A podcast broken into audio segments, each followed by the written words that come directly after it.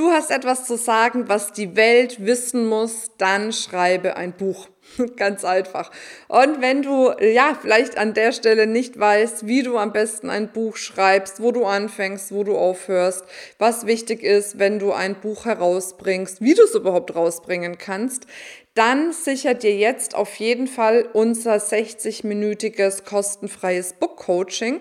Und in dem Book Coaching werden dir unsere Feminist-Beraterinnen die wichtigsten Hinweise geben, dass du ein erfolgreiches Buch schreiben kannst und mit diesem Buch richtig durchstartest und neue Kunden gewinnst. Also sicher dir auf jeden Fall jetzt deinen Termin auf feminist.de slash book-coaching. Da freuen wir uns auf dich. Hallo und herzlich willkommen zu dieser Podcast-Folge vom Free Your Mind Podcast. Wie schön, dass du wieder eingeschalten hast. Und ja, du hast es ja in den letzten Wochen erlebt. Im Moment dreht sich ja tatsächlich alles um das Thema Sichtbarkeit.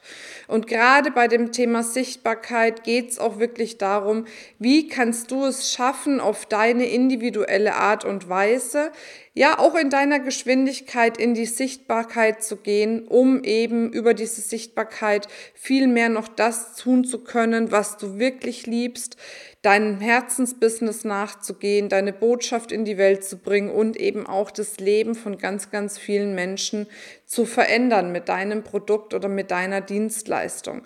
Und was ich in diesem Podcast machen möchte, ist, dass ich dir erstmal ein paar Möglichkeiten zusammenfasse, wie du quasi in diese Sichtbarkeit gehen kannst, deine Expertise ausbauen kannst.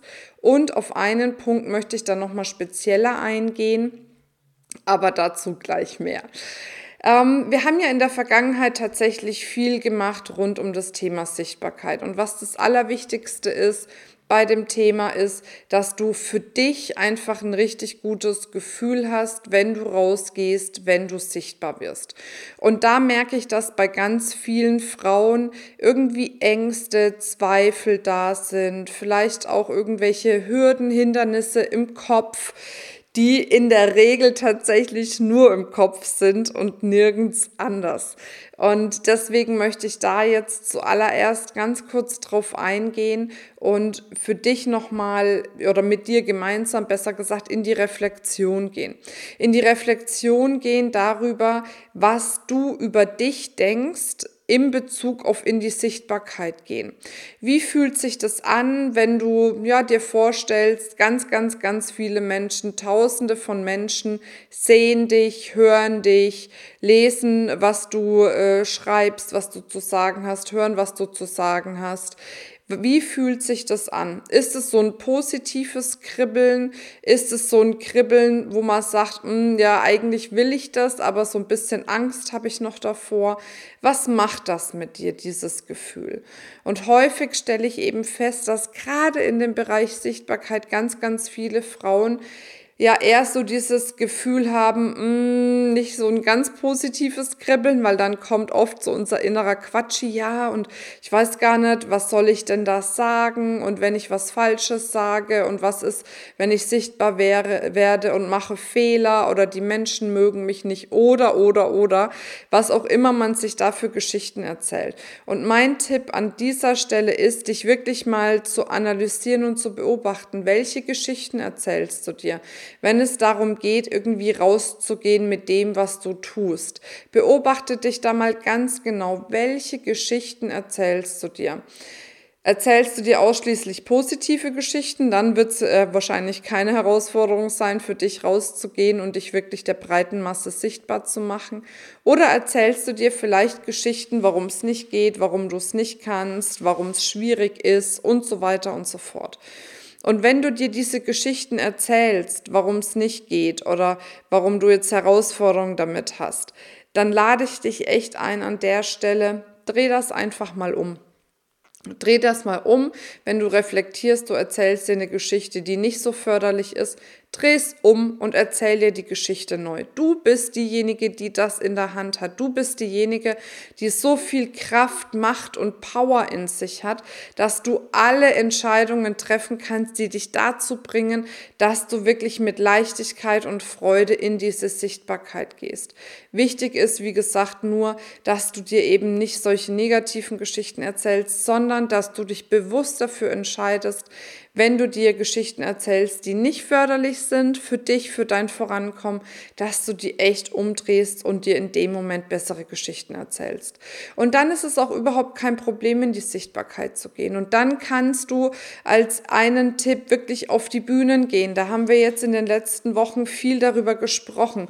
Bühne ist ein wahnsinnig starkes Instrument, um in die Sichtbarkeit zu gehen. Genauso Social Media ist ein wahnsinnig starkes Instrument, um in die Sichtbarkeit zu gehen. Bei Social Media ist es aber einfach wichtig für dich zuerst wirklich, wen möchtest du erreichen? Mit was möchtest du diese Person erreichen und wo erreichst du diese Person? Na, also es bringt dir nichts, wenn du dort mit einem Bauchladen, sage ich jetzt mal, bei Social Media rausgehst und sagst, ich mache das, das, das, das, das für die und die und die und die Personen. Ne? Und das streust du am besten noch auf jeden einzelnen Social Media Kanal, weil dann verpufft es einfach mit deiner Reichweite und mit deiner Sichtbarkeit. Weil in der Regel, wenn du dir es nicht leisten kannst, dass du Mitarbeiter hast, angestellt oder selbstständig, die dich im Marketing äh, unterstützen, ist es einfach als alleinige Person wirklich schwer, das alles zu bedienen.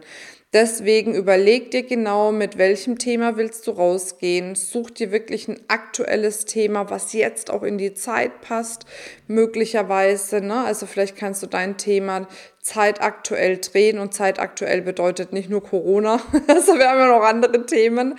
Ne? Ähm, und wenn du das dann hast, dann wirklich zu sagen, an wen wendest du dich, dass du da auch schaust, dass du äh, eben vielleicht nicht dich an jedermann wendest, sondern nochmal guckst, wer ist deine Hauptzielgruppe oder Haupt-Lifestyle-Gruppe und dann dir wirklich ein, maximal zwei Kanäle raussuchst, in denen du wirklich richtig aktiv bist und da kannst du dann ganz schnell über Social Media auch Reichweite und Sichtbarkeit aufbauen.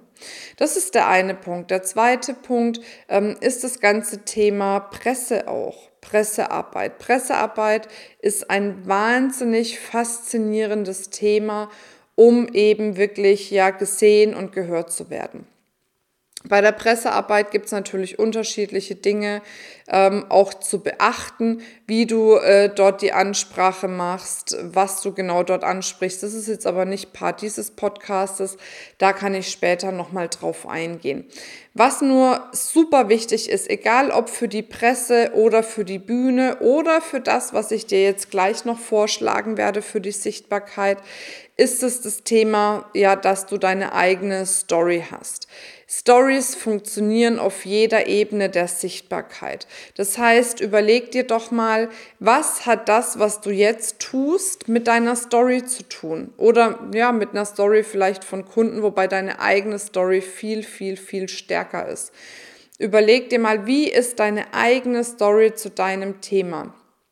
Und dann beginne diese Stories sowohl auf, auf Bühnen, ne, virtuell wie live, wenn du Interviews hast, Vorträge, ähm, keine Ahnung, ähm, sonstige Dinge, die du jetzt online oder live machst, dass du da eben deine Story mit einbaust, um dadurch durch diese Story eine Verbundenheit zu den Menschen zu erreichen, die dich dann eben erreichen auch, ne, oder die dich sehen. Und wenn du dann wirklich für dich eine gute Story hast und die, die dann auch erzählst, empfehle ich dir ähm, den dritten Schritt der Sichtbarkeit, nämlich das ganze Thema Buchschreiben. Und jetzt sagst du vielleicht, boah, Buchschreiben, oh je, nee. keine Ahnung, wie das geht, habe ich noch nie gemacht, ich kann nicht schreiben oder was auch immer da jetzt möglicherweise für Glaubenssätze an der Stelle hochkommen. Aber öffne dich vielleicht mal für dieses Thema. Warum ist Buchschreiben so interessant? Buchschreiben ist deswegen so interessant, weil ja der Begriff Autor von Autorität kommt.